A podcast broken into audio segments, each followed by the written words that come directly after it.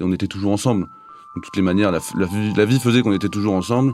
Et après, du fait de notre maladie, c'est vrai qu'on vivait la même chose, on ressentait les mêmes choses. Et euh, comme dit Bruno, on a toujours eu, euh, enfin, quelqu'un à qui en parler qui comprenait exactement ce qui nous arrivait.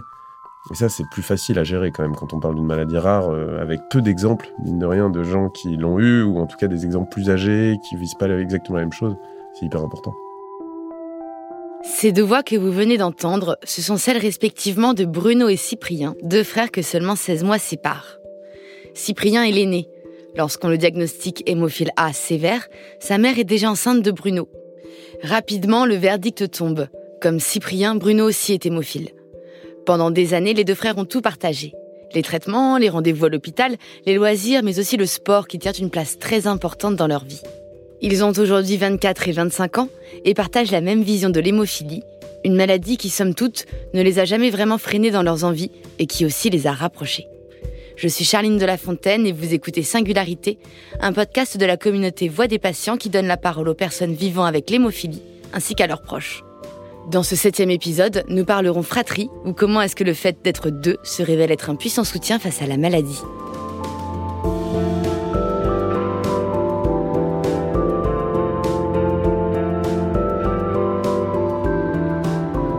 J'ai donné rendez-vous à Bruno et Cyprien dans le studio d'enregistrement parisien avec lequel nous collaborons depuis maintenant le tout premier épisode de ce podcast.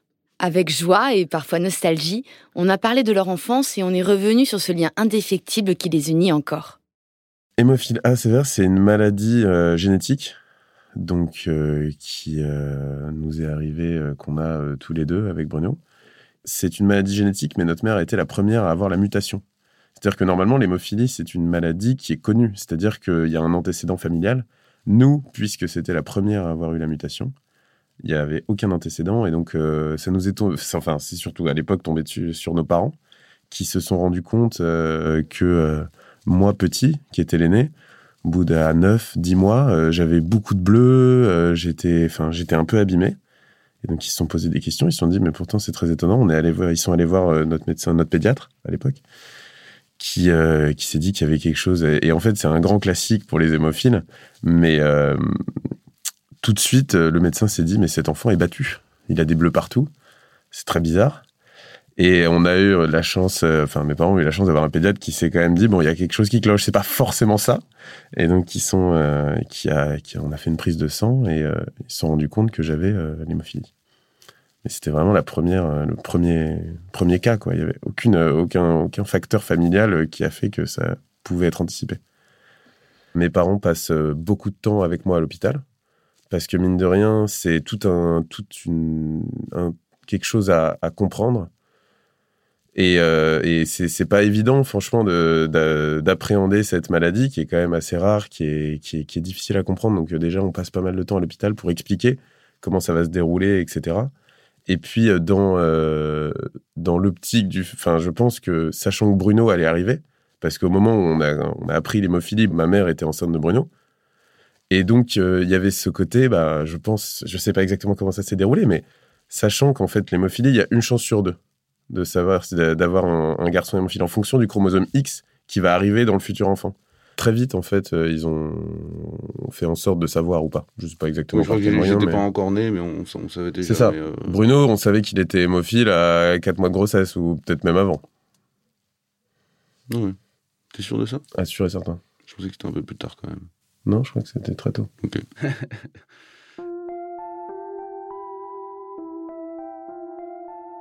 quand on était petit, maintenant c'est plus vraiment le cas, mais quand on était petit, on se ressemblait énormément. Hmm. On s'est toujours suivi, on a toujours fait un peu les mêmes, euh, les mêmes activités, les mêmes sports, on, a toujours, on était toujours ensemble. De toutes les manières, la, vie faisait qu'on était toujours ensemble.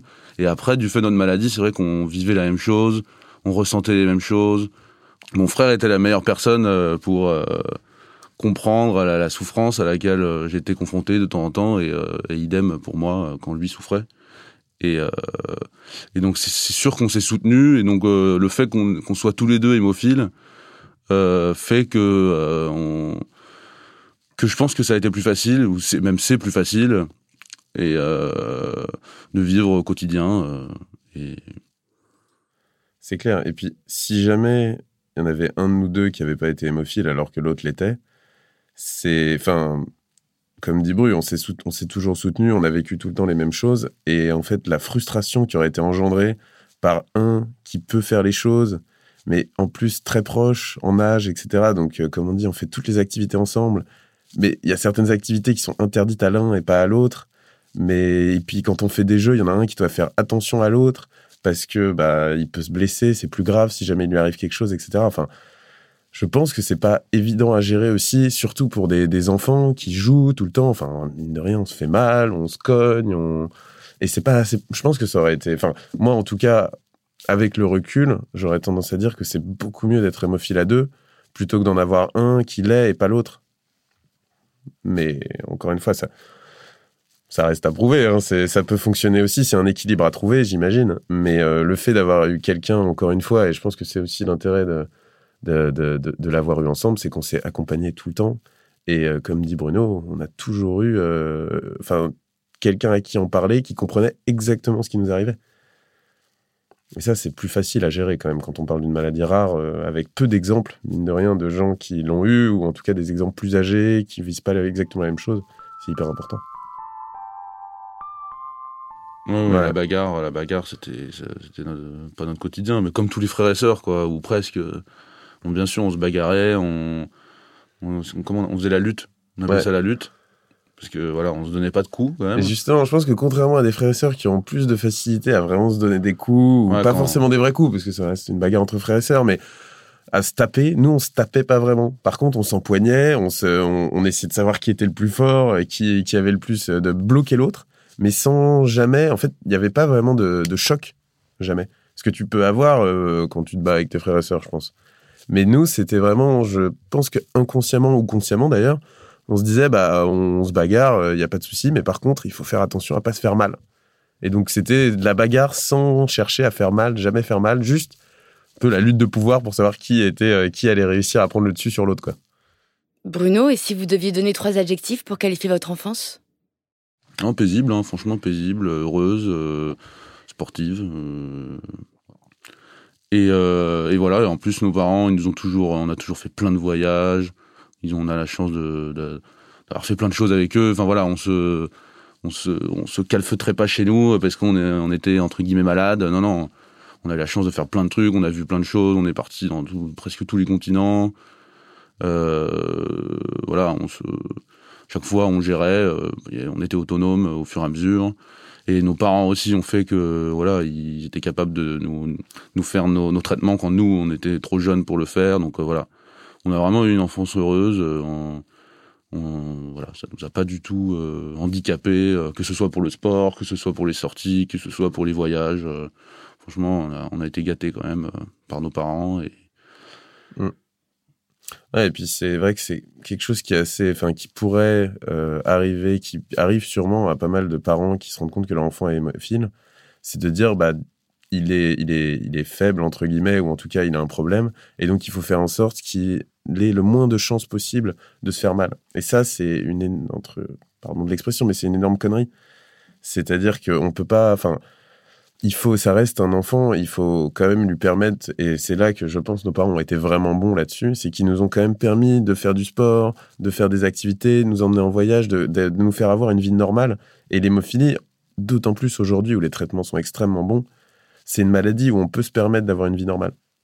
Et je pense que c'est hyper important, euh, et c'est, si jamais je devais témoigner ou quelque chose comme ça auprès de jeunes parents qui diraient mais laissez-les laissez-les vivre avec euh, en connaissance de cause, en faisant malgré tout attention, mais il faut qu'ils puissent faire ce qu'ils ont envie de faire et surtout pas, comme dit Bruno, les calfeutrer dans un truc euh, où ils n'auront pas la possibilité de s'épanouir et où ils vont être constamment frustrés, quoi. Enfant, quel sport est-ce que vous pratiquez? Très tôt, euh, on a nos parents nous ont inscrits au bébé nageur, donc à partir de je sais pas, peut-être 5 ans, peut-être 4 ans, je sais pas. On a commencé à aller à la piscine régulièrement et bah déjà parce que euh, c'est un sport qui est, qui est très important de savoir nager déjà euh, dans la vie et, euh, et après c'est un sport aussi pour le développement du corps, le développement. Enfin c'est un, un, super sport à tout niveau.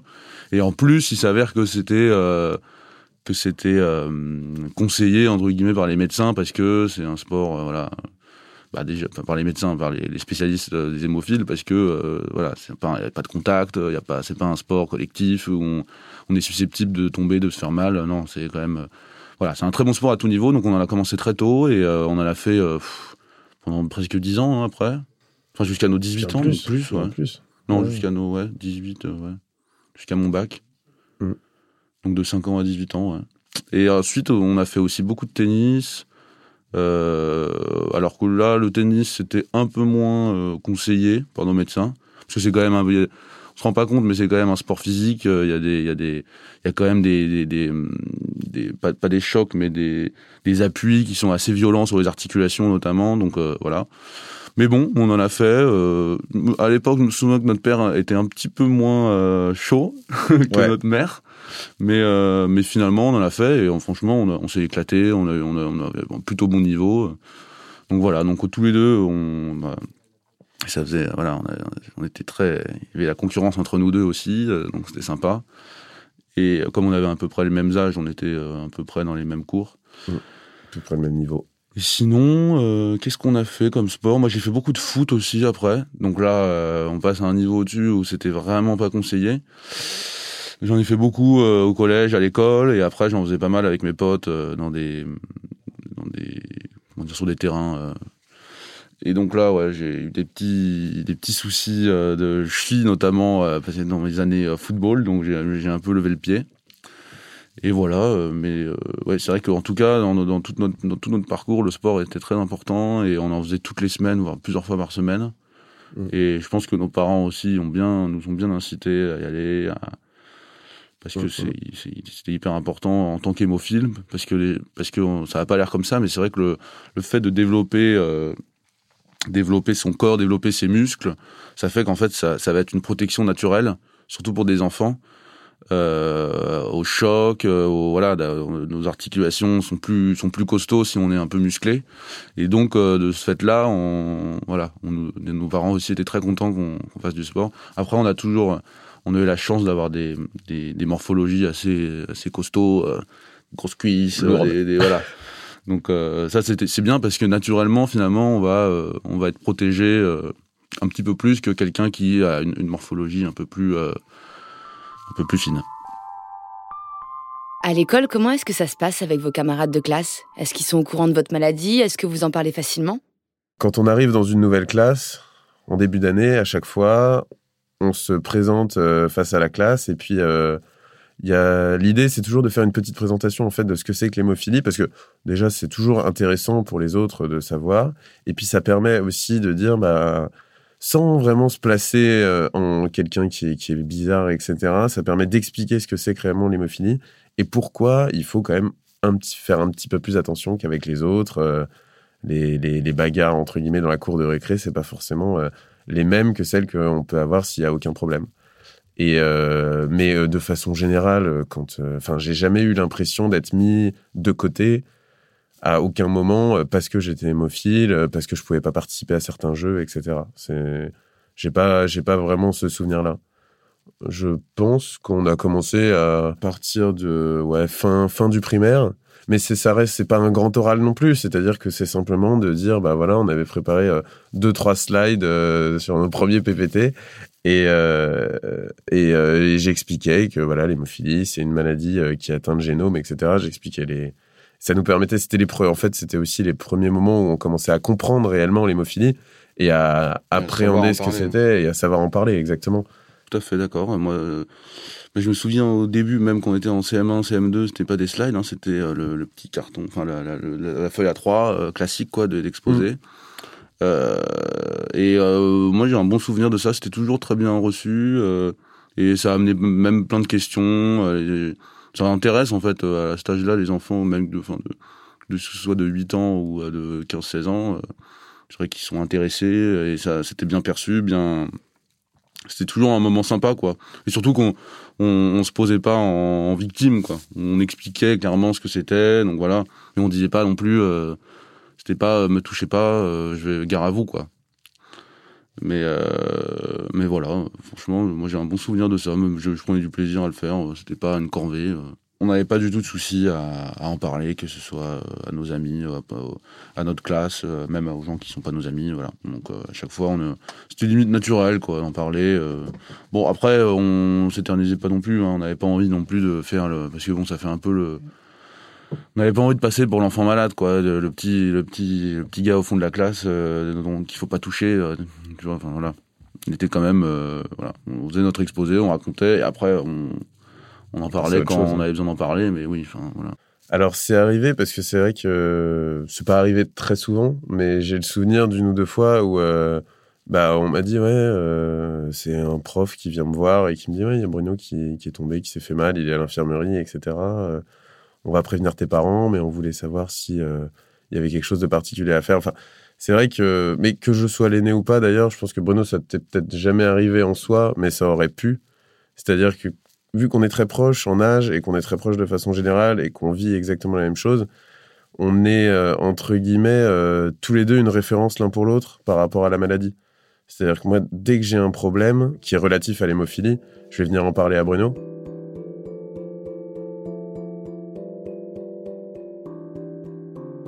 Enfant, vous passez également beaucoup de temps à l'hôpital. Quel souvenir est-ce que vous en gardez? Le médecin qui nous suit euh, pendant 20 ans, c'est le, même. Et donc, euh, c'est une femme, une femme médecin, donc qui nous, qui nous a accompagnés de nos, naissances ou presque à nos 20 ans, entre guillemets un peu de choses près. Et donc euh, voilà, ça c'est vraiment une chance parce que c'est pas forcément le cas pour tout le monde. Et nous, on a eu la chance de. Enfin, c'est. C'est génial parce qu'elle nous connaissait mieux personne. Euh, et c'était limite. C'est quelqu'un de la famille à la fin. Parce qu'on discutait avec elle. On, lui, surtout qu'on se dévoilait un peu à elle à chaque fois parce que elle nous, elle nous faisait parler. Elle nous disait comment ça va. Euh, c'était un peu aussi le, moment de faire un petit, un petit. prendre du recul et faire une petite mise au point des six derniers mois. Qu'est-ce que, que j'ai fait de bien Qu'est-ce que j'aurais pu. Euh, comment comment j'aurais pu gérer euh, ce cas-là. Enfin, voilà, c'était un peu, euh, je sais pas comment dire, mais une une, meilleure amie, quoi, euh, à qui on se confiait. Et, en plus, elle nous a suivis pendant 20 ans, quoi. Donc c'était génial parce que on n'avait pas à refaire le la connaissance de quelqu'un d'autre. Et surtout quand on est enfant, c'est bien d'avoir une stabilité comme ça. C'était le premier adulte vraiment parce que dans le cadre des consultations, euh, à partir d'un certain âge, elle voulait nous voir seul à seul. Elle voulait vraiment avoir une, une, relation et une discussion à cœur ouvert avec nous, sans nos parents pour influencer les, les, les réponses. Et donc, c'est peut-être un des premiers, c'est peut-être le premier adulte à qui on a parlé, euh, en dehors de notre famille, bien sûr, mais à qui on a parlé vraiment ouvertement et directement sans l'influence de nos parents derrière. Et je pense que c'est pour ça que la relation a été aussi forte et aussi euh, aussi pérenne, c'est que bah, elle, nous a vachement formés au final. Euh, puis c'est elle, elle nous sermonnait quand on faisait des choses qui n'étaient pas forcément euh, bien en termes d'hémophilie. Elle nous disait ah là c'est bien cette semaine ou ce mois-ci t'as pas fait trop d'accidents, t'as dû faire attention. Euh. c'était hyper important en fait d'avoir son avis aussi. Et c'était une, quand elle nous félicitait, c'était une vraie félicitation parce que ça voulait dire qu'on avait fait attention, qu'on avait bien géré notre maladie. Il y avait toujours des jeux, il y avait toujours des gens aussi qui étaient là pour enfin pas toujours, mais régulièrement, que ce soit pour les hospitalisations que j'ai pas mal connues et, euh, et, pour les consultations, il y a toujours des gens qui, qui sont là, des associations euh, qui sont là pour faire passer un bon moment aux enfants, qui serait que c'est pas très marrant quand même, parce qu'on attend beaucoup à l'hôpital avant les consultations, on attend, on attend. Donc c'est pas un, moment forcément très rigolo, mais c'est vrai que les voilà, moi j'ai en tout cas de, notre expérience, on a quand même, euh, c'était pas la corvée non plus, pour toutes ces raisons on était, euh, on était content d'y aller, euh, voilà. Mm. En général, c'est plutôt des gens qui sont qui, qui prennent de leur temps pour euh, égayer l'attente, parce que l'hôpital c'est beaucoup beaucoup d'attente. Enfin, c'est des partenaires de jeu en fait. C'est ça. C'est des gens qui viennent et puis bah enfants, il y a en effet il y a plein de jeux dans les salles d'attente pour des, des hématos en règle générale. Enfin dans les dans les grandes salles où tout le monde attend. Et, et c'est des gens qui viennent, qui prennent de leur temps et puis qui nous qui on a fait des qui font des jeux de société avec nous, euh, et c'est complètement bénévole pour le coup. Et c'est vrai que c'est assez, euh, c'est, c'est, génial parce que ça nous permet d'égayer un moment qui, euh, bah, du coup, est devenu quelque chose de complètement normal pour nous, alors que ça reste, enfin, pour beaucoup de gens, je pense que l'hôpital, ça reste quelque chose d'assez traumatisant. Nous, ça l'a pas été. Je regarde ça aussi, aussi la routine. À un moment, plus on grandit, plus on comprenait ce qui nous arrivait et plus on, comprenait aussi le fait d'aller à l'hôpital et donc ça devenait aussi une routine. voilà, on, on, devait y passer quoi, on devait y passer, donc on n'était pas, on n'y allait pas non plus à reculons parce qu'on savait que c'était pour notre bien. Bruno, vous avez dû être hospitalisé plus longuement. Ce séjour à l'hôpital, il vous a bien sûr marqué vous, mais votre frère également.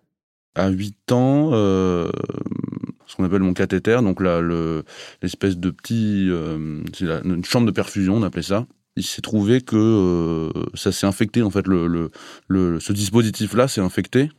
Il en résulte que ça, l'infection a fait que ça a formé un caillot en fait de sang qui s'est trimballé dans, le, dans le, l'environnement de ma cage thoracique, donc à côté des poumons. Et donc, euh, ça m'a valu d'aller à l'hôpital pendant euh, un mois, un mois et demi.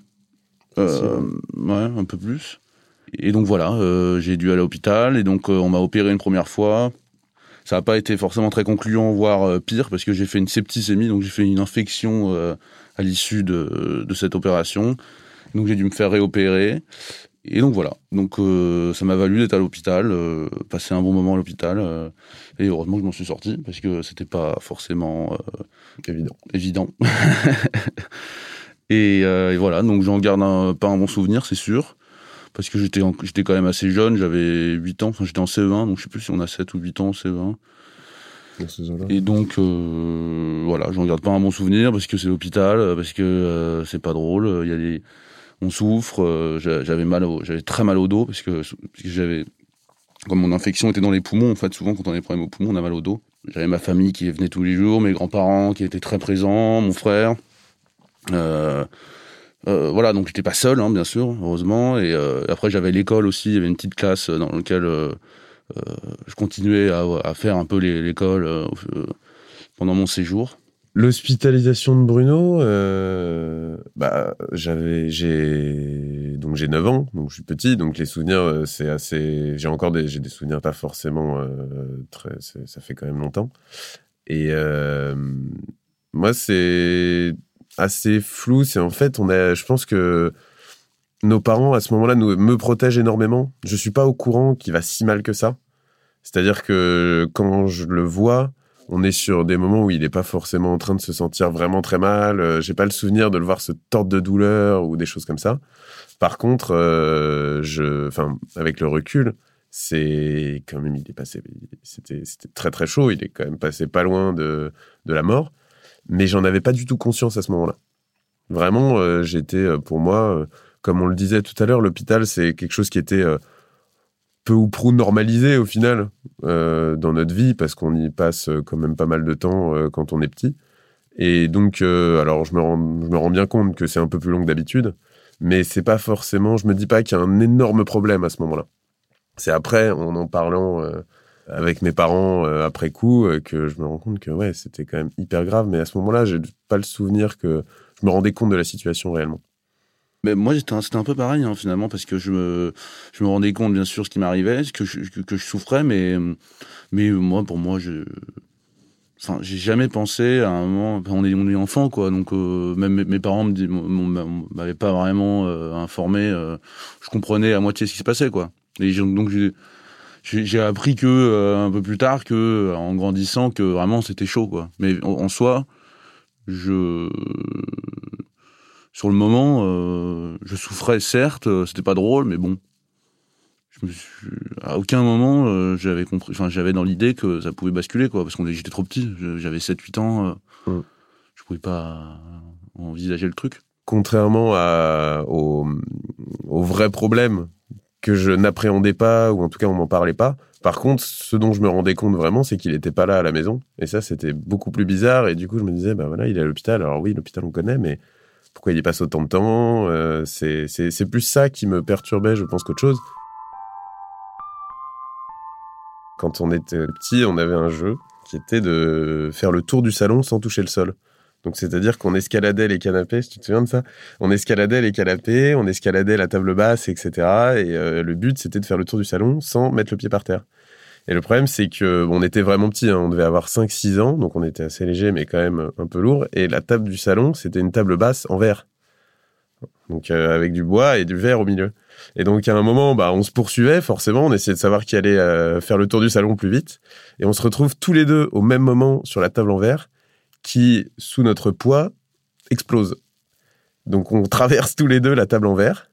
C'est à ce moment-là, on était, ça devait être un mercredi, on était à la maison euh, avec euh, notre nourrice à l'époque, avec notre nounou, et nos parents étaient en train de travailler et c'est, enfin, c'est le truc vraiment, la table explose et on se retrouve couvert de bouts de verre avec des bouts de verre un peu partout. Par une chance euh, absolument incroyable, on n'avait rien, ni l'un ni l'autre, même pas une coupure, euh, rien du tout. Et par contre, euh, je me souviens que la punition a été exemplaire. On a été privé de télé pendant un mois ou deux mois, je sais plus. Je me souviens que ça, nous avait paru une éternité à l'époque.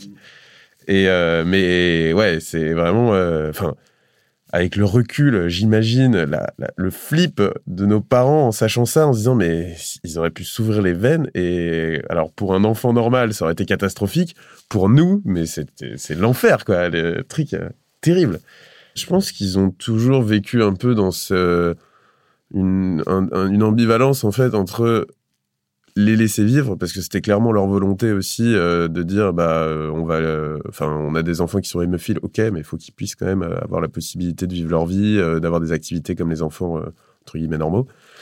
Et en même temps ce côté bah il faut quand même faire attention parce que si jamais ils se blessent ça va être une ça va être beaucoup plus grave que pour quelqu'un d'autre et donc tu as toujours ce côté bah comment comment est-ce qu'on va les laisser vivre leur vie tout en les protégeant? Et je pense qu'il y a des, y a des moments, alors je suis pas dans leur tête, mais on en a un peu parlé, etc. C'est pas évident de faire la part des choses par rapport à ça. Je pense que nos parents, ils ont bien, ils ont bien géré ce, ce, juste, trouver ce juste milieu entre euh, nous, nous laisser, nous laisser vivre, nous laisser faire ce qu'on veut et euh, tout, tout en ayant un peu, nous, nous, c'était aussi surtout de la, comment dire, du, une manière de nous élever aussi, de nous, de nous. c'était oui, c'était de la, psychologie un peu aussi. C'est la façon de parler de la maladie aussi, la façon de de nous mettre un peu dans le crâne que voilà, ce, qui nous arrivait, c'était quand même, euh, fallait faire attention, que c'était grave quand même. Mais voilà, moi je pense que nos parents ont été, ont toujours, ont été très bons quand même à, ce niveau-là, parce que comme j'ai dit tout à l'heure, on a a fait plein de choses, ils nous ont laissé faire plein de choses, on a fait plein de choses avec eux, on, on a voyagé, on a donc, euh, ouais, franchement, ils ont, ils ont été très bons euh, pour gérer ça, qui est pas forcément évident à appréhender. Euh, même encore aujourd'hui, hein, je, je, sais qu'il y a des parents pour qui la l'hémophilie, c'est, enfin, les gens tombent de haut souvent, et donc c'est, c'est vraiment, enfin, comme toutes les maladies, quoi. C'est pas, c'est pas évident d'appréhender quand on est parent. Ouais, j'aurais tendance à dire que très vite, on est responsabilisés tous les deux par rapport à la maladie. Et donc, euh, alors quand on fait des bêtises, quand on se bat, etc., on se fait engueuler, peut-être un petit peu plus fort que euh, des enfants normaux, mais ça nous permet aussi de nous mettre face à nos responsabilités et euh, quelque chose qui est pas du tout naturel pour un enfant de base, au fur et à mesure le devient parce que bah, ils arrivaient à trouver le bon discours pour dire bah, vous êtes alors vous êtes des enfants complètement normaux, mais il faut faire un peu plus attention. Bah finalement on a compris assez vite quand même ce qui nous arrivait et donc on a ça nous a, on a, franchement, je pense que ça nous a, ça nous a amené de la maturité euh, plus tôt, en tout cas, que quelqu'un de normal. Je pense qu'on était plus, on était plus responsable plus tôt peut-être que mm. qu'un autre enfant du même âge. On était plus, même au niveau de l'empathie de l'autre. Euh, enfin, je pense qu'on a, on a quand même, euh, on a pris en maturité assez tôt par rapport à ça, et donc toujours même le fait de dans, la cour euh, quand euh, c'est un peu le, bazar, euh, les esprits s'échauffent. On, avait toujours ce, petit recul, ce petit voilà, ça, nous a permis. C'est sûr que notre maladie nous a permis de, je suis sûr et certain que de, prendre en maturité à tout niveau, que ce soit sur le sur le, travail sur soi, sur le fait de prendre le recul, de même de l'empathie envers l'autre, de de la souffrance de l'autre. Et euh, oui, oui, la responsabilité de soi, des autres. c'est sûr et certain. Sur l'importance aussi de faire du sport, d'être musclé, d'avoir euh, une hygiène de vie euh, plus ou moins saine, parce que bah, ça joue énormément aussi sur, sur savoir si on va se blesser ou pas. Mais ça aussi, c'est grâce à nos parents, à l'éducation de nos parents, qui nous ont bien expliqué très tôt, qui ont été très bons, voilà, qui ont réussi à nous accompagner. Et ça, on peut le remercier aussi pour ça, parce que on a, moi, j'ai, à part les petits problèmes qu'on a eus, moi, on a eu une enfance très, tout à fait normale. Vous venez d'écouter le septième épisode de Singularité, un podcast de Voix des patients, la plateforme d'accompagnement des personnes atteintes de maladies chroniques et de leurs proches.